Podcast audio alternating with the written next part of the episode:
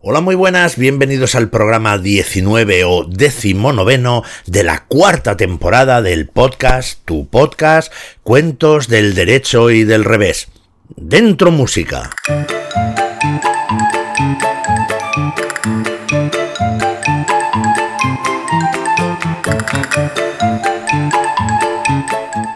Y comenzamos hoy, como no puede ser de otra manera, una nueva aventura en nuestro podcast.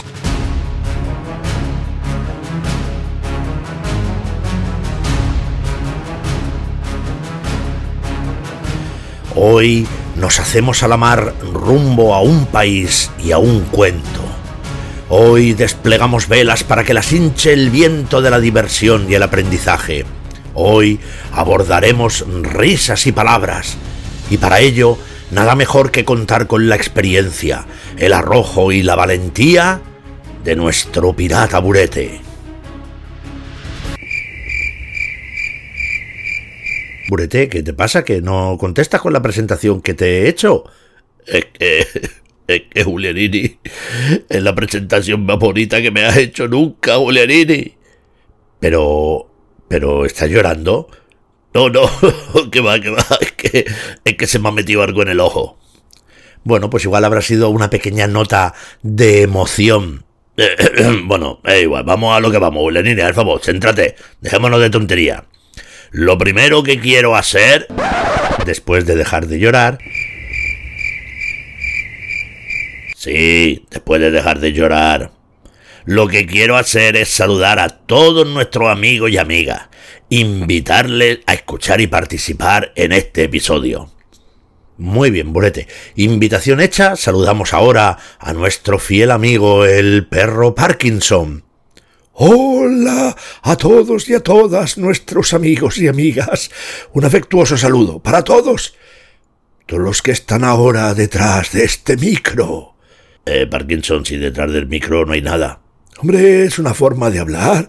Digo, los que están escuchando detrás del micro.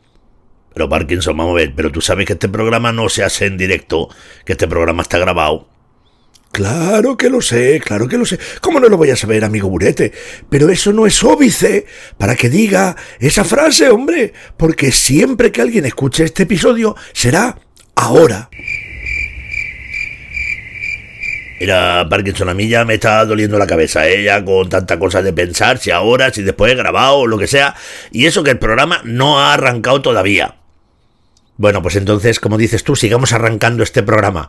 Y para ello es obligatorio que saludemos en este momento a nuestra querida gallina Nati Kismikis. ¡Hola! Bueno, pues parece que no ha amanecido hoy muy habladora, ¿no, Nati?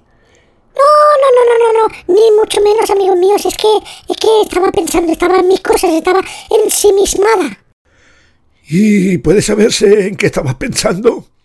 Bueno, es que ayer me hicieron una pregunta y no la supe responder y se me ha quedado ahí en la cabeza y tengo el run, run, run, run, run, run, que es que, que, que no se me va, que no he podido ni dormir. Bueno, pues Nati, ¿qué, ¿qué es lo que te preguntaron? ¿Qué te ha preocupado tanto? Bueno, pues mira, es que ayer alguien me preguntó, oye Nati, ¿qué fue antes? ¿El huevo o la gallina? Y no doy con la respuesta, chicos, no doy con la respuesta.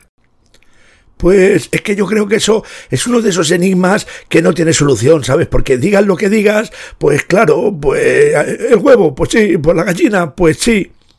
Pues entonces tú podrías decir que la solución a la pregunta es la huevollina. ¿Qué? ¿Cómo? ¿Qué has dicho, Burete? La huevollina. Así responden las dos cosas a la vez, el huevo y la gallina. Pero ¿no te parece que esa respuesta es una tontería? Por supuesto que sí, como no me lo va a parecer. Es una tontería muy grande, sobre todo porque yo sí sé la respuesta. ¿Cómo? ¿Cómo, Burete? ¿Que tú la sabes? Por supuesto que sí, hombre. Lo primero fue el huevo. No, porque entonces tendría que haber habido una gallina para que pusiera ese huevo. Error, error. Porque te voy a decir una cosa, Parkinson. Las gallinas evolucionaron de especies anteriores. Incluso se dice que vienen de los dinosaurios. Que ya podían poner huevos. Entonces, una especie anterior pondría un huevo del que saldría la primera gallina. Así que esa es la respuesta. Primero fue el huevo. ¿Y por qué os quedáis tan callados? No, porque eres bastante más inteligente de lo que te gusta aparentar. Shh, calla, Nati, calla. Eso no lo digas tú en voz alta. Pero no entiendo, pero ¿por qué lo quieres ocultar? ¿Cómo que por qué lo quiero ocultar, Parkinson? Vamos a ver, una cosa muy normal. Porque soy un pirata.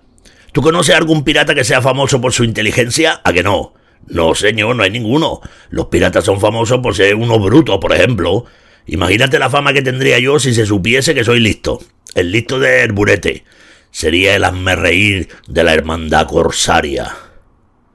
Está bien, está bien, está bien, Burete. Puedes estar tranquilo que te guardaremos el secreto que no se lo contaremos a nadie. Más os vale a todos. Pero todavía no sabemos dónde nos vamos a ir hoy. Sí, es verdad, tienes razón. Estamos aquí liados con las discusiones de los huevos y las gallinas y no sabemos a qué país nos vamos. Pues haced las maletas, amigos míos, porque nos vamos a recorrer la friolera de 5.849 kilómetros. Ah, y no olvidéis echar algo de abrigo en la maleta porque os hará falta, porque cuando digo la friolera, no solo la friolera cantidad, sino la friolera del frío que hace en ese país. Vale, vale, entonces veo que vamos a ir hacia el norte. Eso es, eso es. Hoy el cuento nos lleva a un país en el que, si no me falla la memoria, no hemos estado nunca. Hoy nos vamos a Finlandia. No, pues no recuerdo yo haber estado allí en el programa. Yo te voy a decir una cosa, no conozco muchas cosas sobre Finlandia, ¿eh? Yo confío en que Nati sí que las sepa. Bueno, esa confianza es la que tenemos todos y Nati no nos falla nunca. Bueno, creo que algo podré contaros sobre Finlandia. Pues entonces, no esperemos más y dentro música de datos.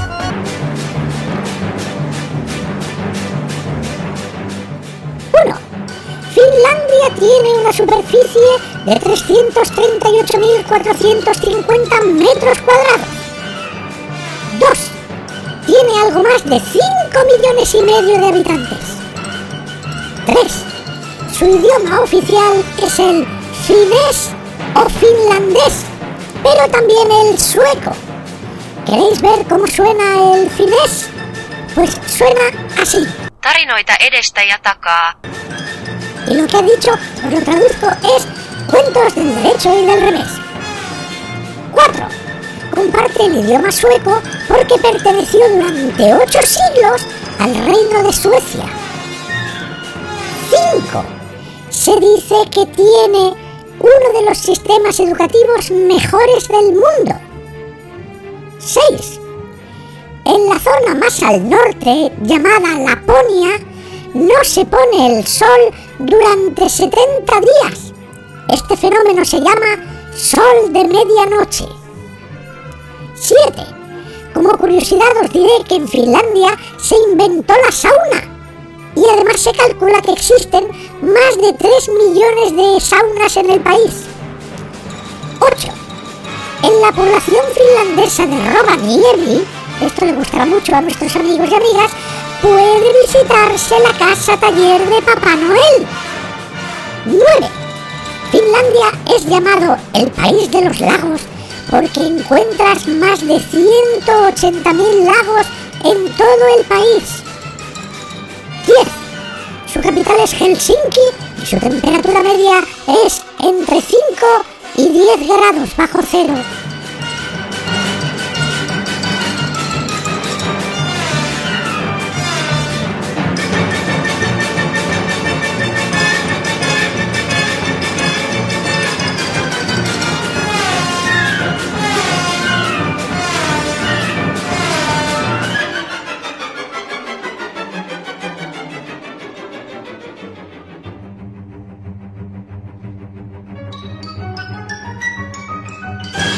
Bueno, pues entonces tiene razón Julianini, ¿eh? Me parece buena idea echar algo de abrigo, una chaquetilla o algo. Ya lo creo, ya. Por eso, claro, los animales que viven en Finlandia están preparadísimos para el frío, como los renos, los alces, los osos pardos y polares, los lobos, los linces, los zorros árticos y otros. Sí, sí, estas son algunas curiosidades, pero he encontrado muy, muchísimas más. Así que si algún día volvemos a Finlandia en otro episodio, pues puedo dar muchos datos nuevos. Bueno, pues mira, ya hemos saludado. Y voy a decirte una cosa, Nati. Me ha gustado mucho esto que has hecho de, de cómo suena el idioma. Sí, ¿verdad? ¿Te ha gustado? Es una cosa que siempre que sea posible y encuentre lo que en el Google Translator, que puede repetirlo en el idioma, pues lo voy a hacer porque me ha parecido una idea muy curiosa. Sí, sí, pues me ha gustado mucho. Así que ya tenemos esta novedad, nos hemos saludado, hemos dicho las curiosidades. Bueno, las he dicho yo. Sí, es verdad, las has dicho tú. Solo me queda deciros dos cosas. Una, que a mí personalmente me encantaría conocer Finlandia porque me gustaría muchísimo ir a los países nórdicos. Y dos, que llega la hora de conocer por fin la versión del derecho del cuento finlandés titulado La ardilla, la aguja y el guante.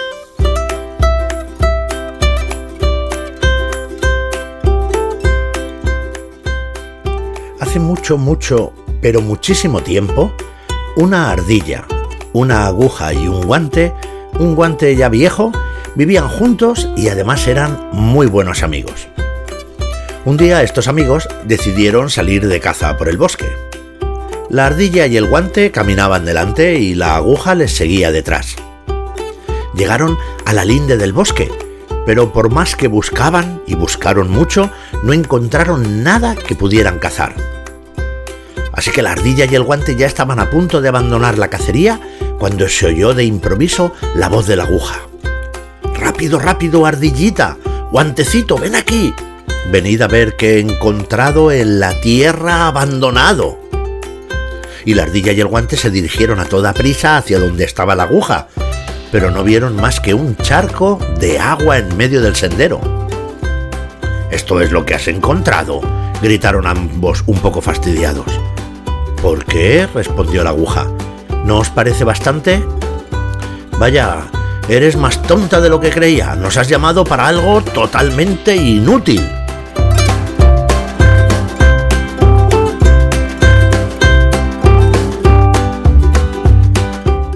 Y dicho esto, siguieron su camino. La ardilla y el guante otra vez caminaban delante y la aguja detrás. Poco después llegaron ya al corazón del bosque. Buscaron y buscaron y buscaron y buscaron, pero por más que buscaban, no encontraron nada de nada que pudieran cazar. La ardilla y el guante dijeron que ellos eh, se volverían a casa, que ya estaban hartos. Pero de nuevo oyeron los gritos de la aguja que estaba un poco detrás. Rápido, rápido, ardillita, ven, guantecito, ven aquí. Venid a ver qué he encontrado en la tierra abandonado. Y la ardilla y el guante de nuevo corrieron hacia donde estaba la aguja, pero no vieron más que un tronco tirado en medio de un pequeño prado. ¿Esto es lo que has encontrado? preguntaron otra vez bastante molestos. ¿Por qué? Dijo la aguja. ¿No os parece bastante? Eres más tonta de lo que creía. Nos has llamado para algo completamente inútil.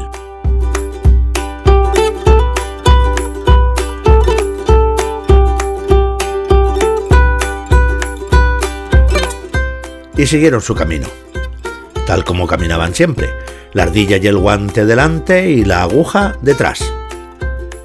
Y poco después llegaron al otro extremo del bosque, pero tampoco allí, por mucho que buscaron, encontraron nada que pudieran cazar. La ardilla y el guante, ya cansadas y molestos, estaban deseando regresar a casa, pero de pronto, por tercera vez, oyeron gritar a la aguja. Rápido, rápido, ardillita, guantecito, ven aquí. Venid a ver lo que he encontrado en la tierra abandonado. La ardilla y el guante, que ya habían pasado dos veces por esto, no querían ni siquiera volverse, pero tanto insistió la aguja que al final decidieron ir a ver. ¿Y qué creéis que encontraron?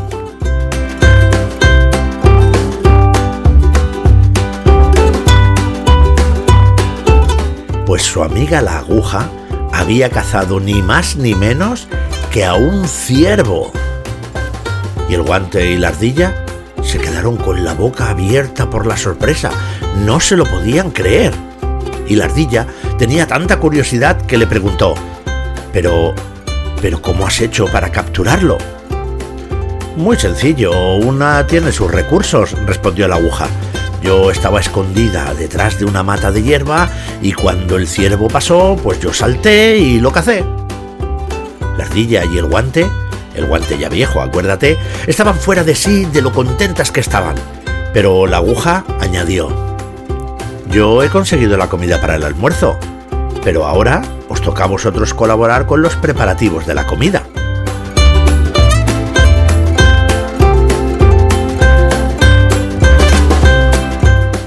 Y la ardilla y el guante, sabiendo que la aguja tenía razón, se pusieron enseguida en acción. La ardilla fue a buscar el tronco que habían encontrado un poco antes, lo partió en trozos y encendió el fuego. ¿Y qué hizo el guante? El guante viejo. Pues el guante viejo cogió una olla y se la llevó al charco aquel que habían encontrado al principio del cuento, sumergió allí y sacó un caldero lleno de agua. Así que pusieron el caldero en el fuego y allí pusieron la carne de ciervo. Y sí, la comida fue muy buena y la compañía muchísimo mejor. Y colorín colorado, este cuento se ha acabado.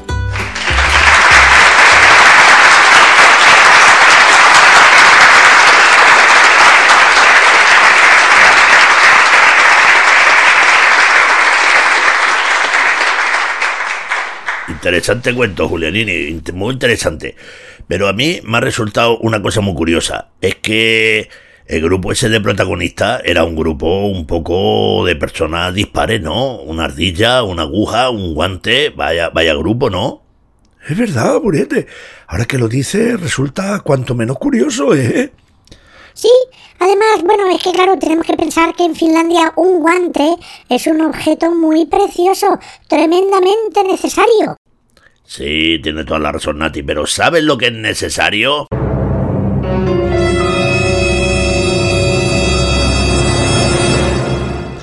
Sí, Burete, sí, sí. Se te ve el plumero desde lejos, se te ve el plumero desde lejísimos. Ya sabemos qué es lo que quieres hacer. Y tanto que lo sabemos. Quiere buscarle las cosquillas a Parkinson como siempre. Ay, qué alegría me da que me conozcáis tan bien. Así de gusto. Parkinson, te voy a hacer una pregunta. ¿Has encontrado algo sobre libros infantiles finlandeses?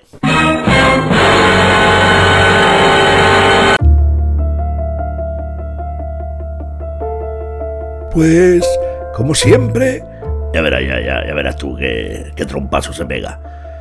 Tengo que decirte... Me va a decir que no, ya verás tú. ¡Que sí!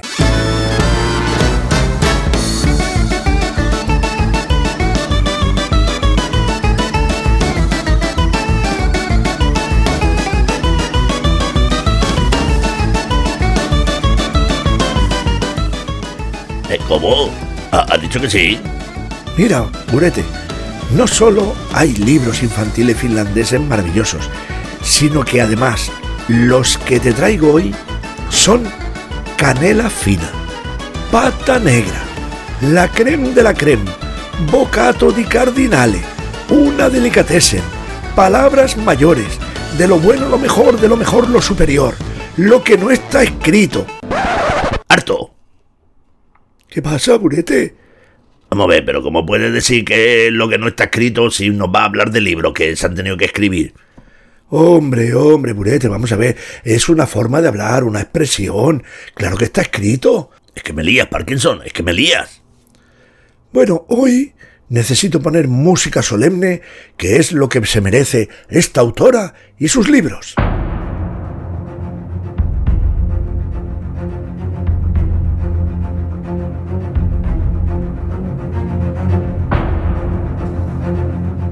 Gracias, Julianini. Esta música es perfecta. Hoy vamos a hablar de Tove Jansson, una escritora finlandesa que curiosamente escribía en sueco, pero como ya ha dicho Nati, el sueco también es idioma oficial en Finlandia.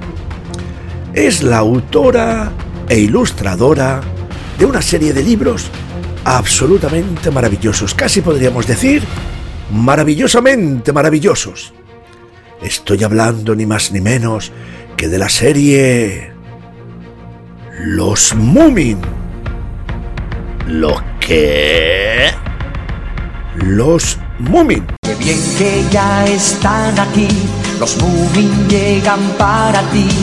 Unos trolls de forma redondeada que cuando los ves te recuerdan a unos tiernos hipopótamos. Pero mira, para que os hagáis una idea, os voy a leer un fragmento de un especialista que se llama Salvador Vázquez de Parga, que escribió lo siguiente sobre los Mumin. Son seres dulces y delicados, caracterizados por sus buenas maneras y su lenguaje cortés y educado. Para ellos, el menor gesto, el hecho más nimio, es un acontecimiento capaz de desencadenar la aventura. Una aventura siempre ingenua y fantástica.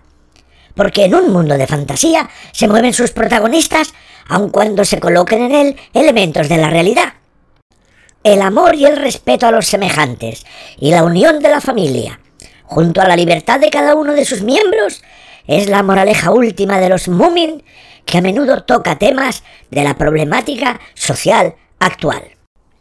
Y ahora dime si después de leer este fragmento no te dan ganas de leerlo. Es una serie de libros maravillosa y Tove Jansson es una de las autoras más importantes de Finlandia. ¿Qué digo de Finlandia?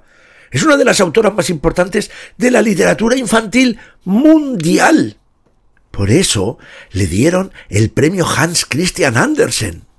Este premio se lo concedieron en el año 1966, reconociendo la importancia de toda su obra. Ojo, este es uno de los premios más importantes, pero yo creo que recibió premios a lo largo de su vida, una locura de premios, muchísimos. Y si queréis leer alguno de estos libros de la serie, pues estos libros están publicados por la editorial Salamandra y por la editorial Ciruela. Como he dicho antes, Tove Jansson es la autora del texto y de las ilustraciones. Fijaos, si Tove Jansson llegó a ser importante, que incluso acuñaron una moneda, creo que era de dos euros, con su cara.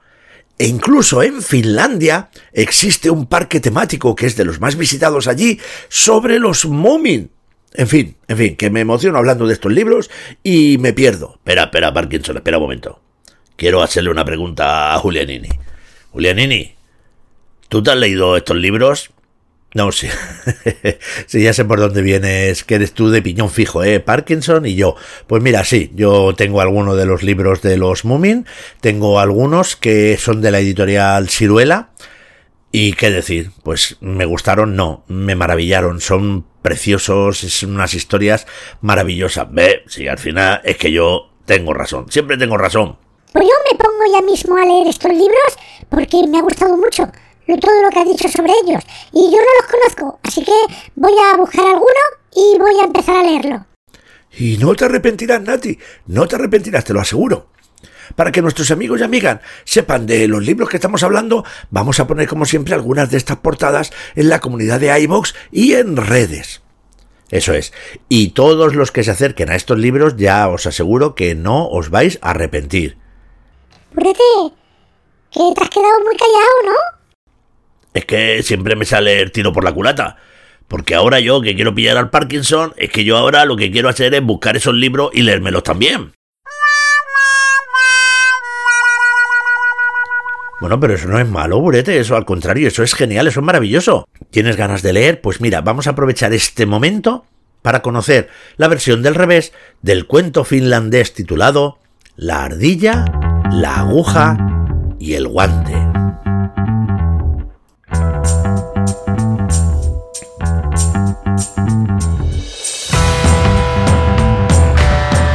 Había una vez una vaca. Sí, señor, sí, señor. Este es el cuento de una vaca. Y una vaca a mí me parece siempre un protagonista muy especial. La vaca de este cuento era muy sociable y muy simpática. Se paraba continuamente a charlar con todo el mundo y no tenía ningún problema en hacer amigos nuevos, lo cual esto siempre es una ventaja. Tanto es así, tan amable, era esta vaca que se acabó haciendo amiga de un abrigo agujereado, de una aguja y de un paño de cocina. Se hicieron tan amigos que podías verlos siempre juntos, caminando y charlando. ¿Que, ¿De qué hablaban un trapo de cocina, una aguja, una vaca y un abrigo estropeado? Pues no tengo ni la menor idea.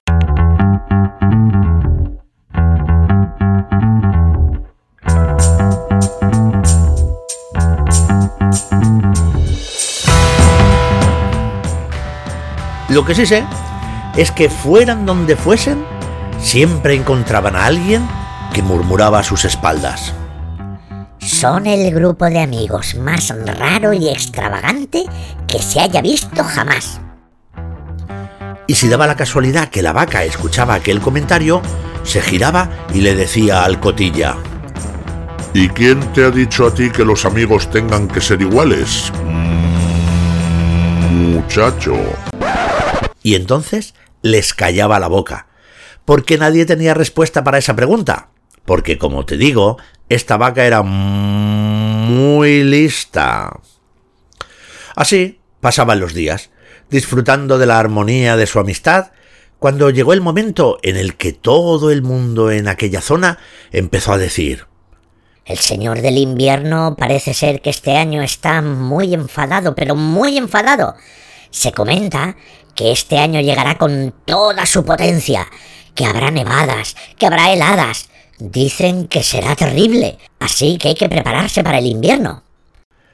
Pero nuestros amigos, el abrigo agujereado, la aguja, la vaca lista y el trapo de cocina, no hicieron mucho caso de estas advertencias y siguieron paseando y charlando juntos.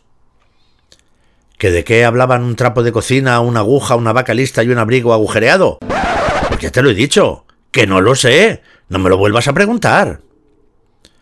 Muchos de nosotros, les decían a los amigos, nos iremos en busca de climas más cálidos. Otros, otros están buscando ya refugios para pasar el invierno. ¿Y vosotros? ¿Qué estáis haciendo vosotros? ¿Nosotros? respondía la vaca, muy extrañada. Pues ya ves lo que hacemos. Pasear y charlar.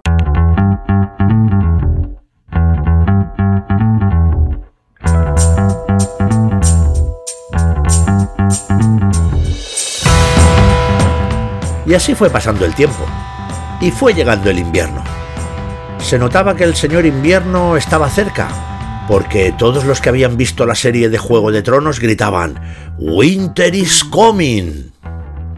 Pero sobre todo, en realidad, fuera de bromas, se notaba porque empezaba a hacer un frío que pelaba. ¿Y qué hicieron entonces nuestros amigos? Os estaréis preguntando. Pues no os lo vais a creer. Pasear y charlar.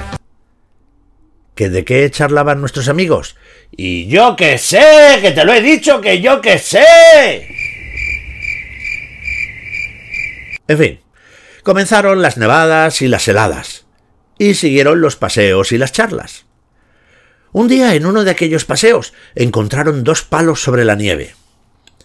Se pararon ante ellos y la vaca preguntó Oye, amigos, ¿creéis que nos servirán de algo este par de palos para pasar el invierno? Y todos se quedaron mirando los palos un largo rato en silencio y dijeron Nah, qué va.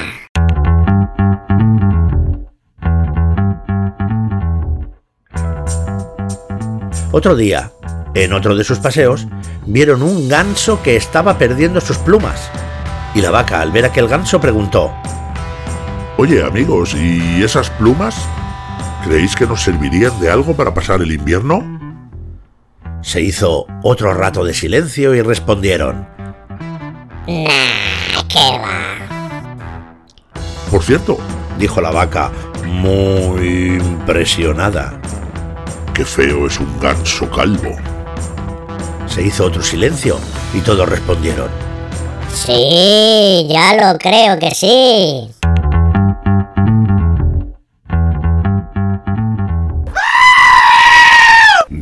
Con la musiquita. Me estoy poniendo muy nerviosa.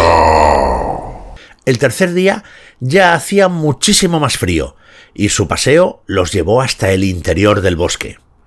El suelo del bosque estaba lleno de musgo. Por tercera vez, mirando el musgo, decidieron que aquel musgo no les ayudaría en nada a superar el invierno. Y pocos días después llegó lo más crudo del invierno. y ante ellos apareció furioso el mismísimo Señor del invierno. De sus manos salían ventiscas y hielo de su aliento. Sois unos necios, bramó el Señor del invierno. Eh, oiga, sin faltar, ¿eh? dijo la vaca en nombre de todos muy molesta. Os he dado muchas oportunidades y las habéis desperdiciado. Tenía entendido que eras una lista, pero veo que todos estaban equivocados. Pudisteis escapar del frío y no lo hicisteis. No, tienes razón, no lo hicimos, respondió la vaca. Luego os mostré dos palos de madera. Si hubierais sido inteligentes habríais sabido que frotándolos podríais conseguir encender un fuego y así calentaros. Y nada. La vaca lo miraba y callaba. Más tarde puse ante vosotros un ganso con alopecia que estaba perdiendo sus plumas. Cualquiera hubiera sabido que los edredones de pluma de ganso son los más calentitos. Podíais haberos hecho un edredón y pasar el invierno. Y tampoco hicisteis caso de este regalo. La vaca y sus amigos miraban y callaban. ¿Y qué me decís del bosque lleno de musgo? No hay que ser muy listo para saber que es una buena forma de pasar el invierno.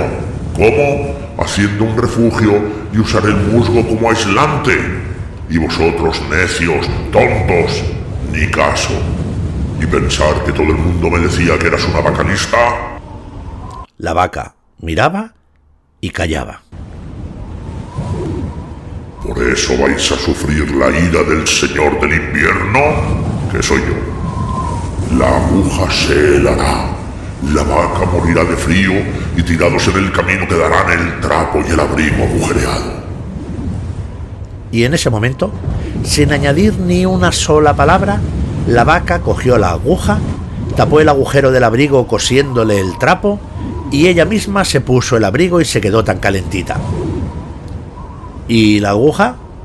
Pues la aguja se metió en el bolsillo del abrigo y pasó un estupendo invierno. Y así, al señor del invierno le callaron la boca porque no sabía qué decir ante la astucia de la vaca. ¿Y qué hicieron nuestros amigos? Pues nuestros amigos estaban tan a gusto y tan calentitos que daba igual la temperatura que hiciera. Ellos podían seguir paseando y charlando. ¿Que de qué charlaban? ¡Y yo qué sé!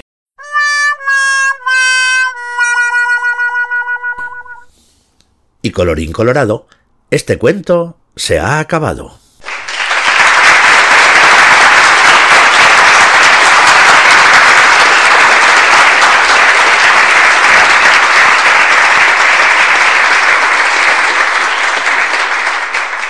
Bueno, pues tampoco resultan menos curiosos estos personajes que has elegido para la versión del revés, ¿eh, Julianini? Hombre, claro. A ver, los he elegido precisamente para que el grupo resultase extraño. Y como el cuento del revés sale de la versión del derecho, pues claro, quería aprovechar esta historia de un grupo un poquito raro. Bueno, pues a mí me ha gustado mucho, mucho el cuento. Me ha parecido muy divertido ahí, oye, la pachorra que tiene la vaca, ¿eh? eh oye, chico, estoy pensando yo ahora ¿Os acordáis la turra que nos dio el vecino, el famoso dentista loco? Eh, uy, como, como tengo yo la lengua. El famoso dentista loco del bosque la semana pasada con las llamadas está vendiendo cosas. Hombre, y tanto que me acuerdo.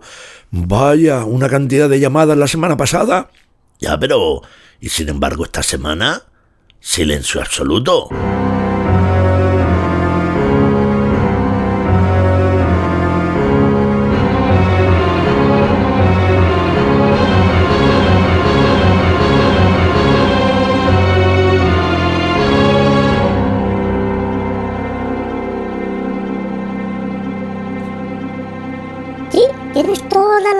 Sí señor. Este hombre es que empieza negocios de los que luego no sabemos nada, ¿eh? Fíjate, desde que empezó el programa, la cantidad de negocios que ha abierto. Yo creo que no hay que preocuparse. ¿Sabéis por qué? Porque en breve va a tocar el timbre y nos va a contar cómo le van los negocios, los que ha dejado, los que ha cogido, si tiene alguno nuevo, porque es lo que sucede siempre más o menos a esta hora. Vale, pues entonces esperaremos a que venga y a que nos informe.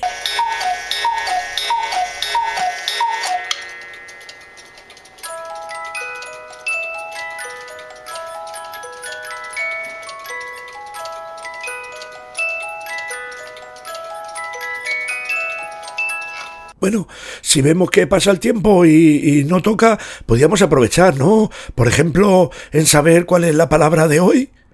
Tienes toda la razón, Parkinson. Vamos a aprovechar este momento para irnos a la sección...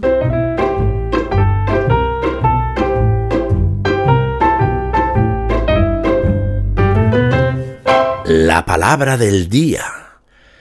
Y es verdad que hoy repasando el episodio, pues he visto que podríamos haber usado muchas palabras, como la palabra del día, pero hay una que a mí me gusta mucho y la vamos a usar hoy. Es la palabra óbice. Cuando hemos dicho en la introducción que algo no era óbice, ¿no? Alguien dice, esto no es óbice para que podamos ir a tal sitio. ¿Qué significa eso? Porque esta palabra es un poco rara. Óbice, una palabra esdrújula con acento y se escribe con la letra B. Pues nos dice el diccionario que un que óbice, es un obstáculo, algo que estorba, un impedimento. Entonces, cuando alguien dice esto no es óbice, es como esto no nos dificulta, no nos obstaculiza hacer otra cosa. ¡Ay! Pues oye, qué, qué interesante. Me ha gustado mucho esa palabra. Óbice. Mira, no es óbice para que toquen el timbre. ¿Veis? Ya está aquí el famoso dentista loco del bosque. Voy a abrir la puerta. Buenos días, ve. Buenas tardes, vecinos. ¿Qué tal están? Muy bien, muy bien, muy bien. Eh, sorprendidos. ¿Sorprendidos? ¿Y eso a qué se debe? ¿Cuál es el motivo de la sorpresa? No, verá, mm, es que... ¿Es que qué? ¿Qué ocurre? Bueno, pues no pasa nada. Es que creíamos que el que llamaba a la puerta era el famoso dentista loco del bosque, Sisebuto Sanson Sosa, nuestro vecino. ¿Es que no ha venido todavía? No, no, pues hoy todavía no ha venido, no ha aparecido por aquí, y eso es lo que nos extraña. Pues a mí también me extraña mucho porque precisamente hoy teníamos que vernos porque habíamos quedado y no lo he visto. Ay, mi madre. ¿Y qué se traen entre manos ustedes dos? Si por separado ya tienen peligro, no quiero ni imaginarme cuando se junten. ¿Y, y qué está maquinando, profesor? Claustrofóbico, por favor. Profesor, claustrofóbico, no perdamos las formas ni la educación, señor Gallina Natikismikis. Perdón, perdón, profesor claustrofóbico. Es que el famoso dentista loco del bosque vino a mi casa para proponerme un negocio entre los dos. Uy, uy, uy, uy, uy, aquí huele a chamusquina. Pero cuéntenos, cuéntenos, profesor claustrofóbico. Ah, no, no, no, no, no, imposible, absolutamente. Es un proyecto secreto que no puedo comentar si no es en presencia del señor Sisebuto. Bueno, pues entonces no tenemos más remedio que esperar a que venga. Si viene. Sí, si viene y nos cuenta. Si quiere contarnos. Sí, Burete, sí, hijo mío, que parece que solo quieres encontrar problemas. Por cierto, ¿quiere usted tomar algo, profesor claustrofóbico? No, muchas gracias. Yo en realidad vengo como siempre también para saber si alguien ha acertado la adivinanza. Pues sí, pues venga, pues vamos a ello, porque tenemos, tenemos alguna respuesta, ¿eh? Aunque sería conveniente recordar la adivinanza de la semana pasada para refrescarla. Recuerde, recuerde, porque además estoy muy orgulloso de ella. Se nota que estoy haciendo un máster superior en adivina, adivinanzología. Eh, pero eso existe. ¿Me lo pregunta usted en serio? No, bueno, no nos desviemos del tema. La adivinanza suya de la semana pasada decía así. Dos hermanas muy muy delgadas, una con el pelo de punta, otra con la melena siempre mojada. ¿Quiénes somos? Es preciosa, es una maravilla de adivinanza. ¿Y qué respuestas hemos tenido? Pues mire, habíamos recibido unas respuestas eh, que decían que era la cuchara y el tenedor. Eso no tiene sentido. Eso es un error, eso es un fallo, eso está muy mal respondido. Bueno, pero tranquilícese, tranquilícese y relájese, porque esto eran respuestas temporales. ¿Cómo respuestas temporales? ¿Ahora tenemos respuestas temporales?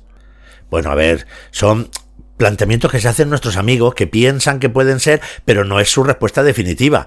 Nos, cuando nos dieron la respuesta definitiva, la verdad es que todo el mundo ha estado de acuerdo en dar la misma respuesta. Bueno, déjese de rollos Y haga el favor de decírmelo. Pues mire, tanto Ana como Marietti desde Irlanda, como Eva desde León, y la Abu, que esta semana nos ha dicho que ha contado con la ayuda del abuelo, que fue el que le dio la respuesta, nos han dicho que podía ser la respuesta la escoba y la fregona.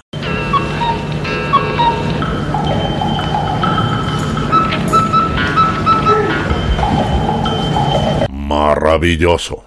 Maravilloso, pero de oyentes tan listos que tenemos. Ojo, y estas son las que nos llegan. Nos llegan estas respuestas porque sabemos, nos han contado, que hay algunos amigos y amigas que no nos mandan su respuesta. ¿Y cuál es el motivo de que no nos manden la respuesta si la piensan? Pues según nos dijeron en algunas actuaciones que hicimos en Navidad, algunos no nos quieren mandar la respuesta por vergüenza. ¿Por vergüenza? ¿Por vergüenza? ¿Cómo es posible esto? No me lo puedo creer porque para esto hay que ser un sinvergüenza. Pues eso es lo que tenemos que solucionar inmediatamente. Acabo de tener una idea. Una idea maravillosa como todas las cosas que se me ocurren a mí. A ver, le escuchamos, le escuchamos, profesor claustrofóbico. Adelante, adelante, queremos saber. Si cuente, cuente, cuente. Ay, ¿de qué se trata? Si se callan se lo puedo recontar. Si me siguen preguntando no puedo hablar. Vamos a ver. Se me ha ocurrido que si esta semana recibimos en el podcast 10 respuestas o más, fíjate que no pongo un número muy alto, si recibimos como mínimo 10 respuestas a la adivinanza que yo propongo, sortearé entre todos los participantes un libro de mi biblioteca. Es más, creo que han hablado hoy de unos libros especiales. Sí, sí, hemos hablado, pero lo ha hecho Parkinson. Sí, de los Moomin. Pues yo les mandaré un libro mío de mi propia biblioteca de los Moomin, firmado y dedicado por mí. Y se lo enviaré, donde sea. Ah, y no hace falta que la respuesta sea correcta. Para participar en el sorteo solamente hay que responder, incluso aunque no se acierte, pero como mínimo tiene que haber 10 respuestas. Bueno, pues, oiga, qué idea más buena. A, a ver si. Imagínese que es la primera vez que recibimos 10 respuestas o más. Es que es usted todo un emprendedor, profesor claustrofóbico.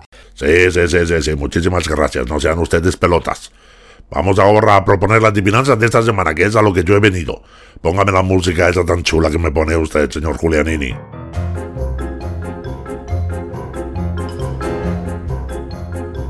Esa misma. Oigo la adivinanza de esta semana que dice así. De tres hermanos, soy el más delgado pero el que corre más rápido. Repito. De tres hermanos, soy el más delgado pero el que corre más rápido.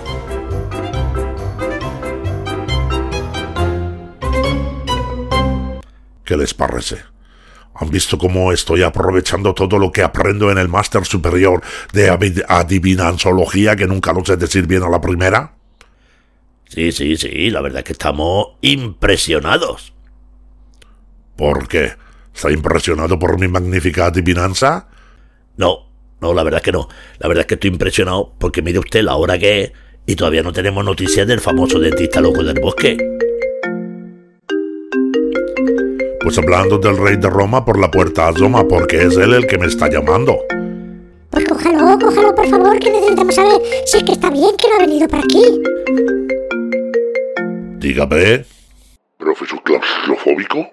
Profesor claustrofóbico, soy yo, el vecino, Sisebuto Sansón Sosa.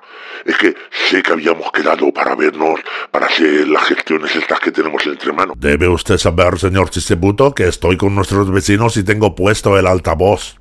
Oiga, ¿no le habrá usted contado nada acerca de nuestro proyecto en común? En absoluto, no se preocupe. Ni una sola palabra. Así me gusta así.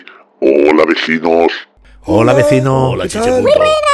Como le decía, profesor claustrofóbico, las gestiones de lo que usted ya sabe y no puedo decir me han costado más de lo esperado.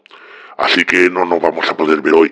Ya nos vemos mañana, ¿vale? Y se lo cuento yo en privado, así con pelos y señales para que nadie lo sepa.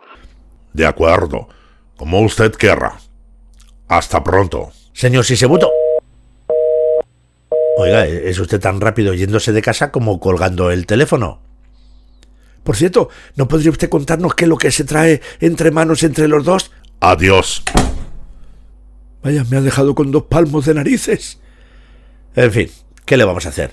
Lo mejor será aceptar que ya ha llegado la hora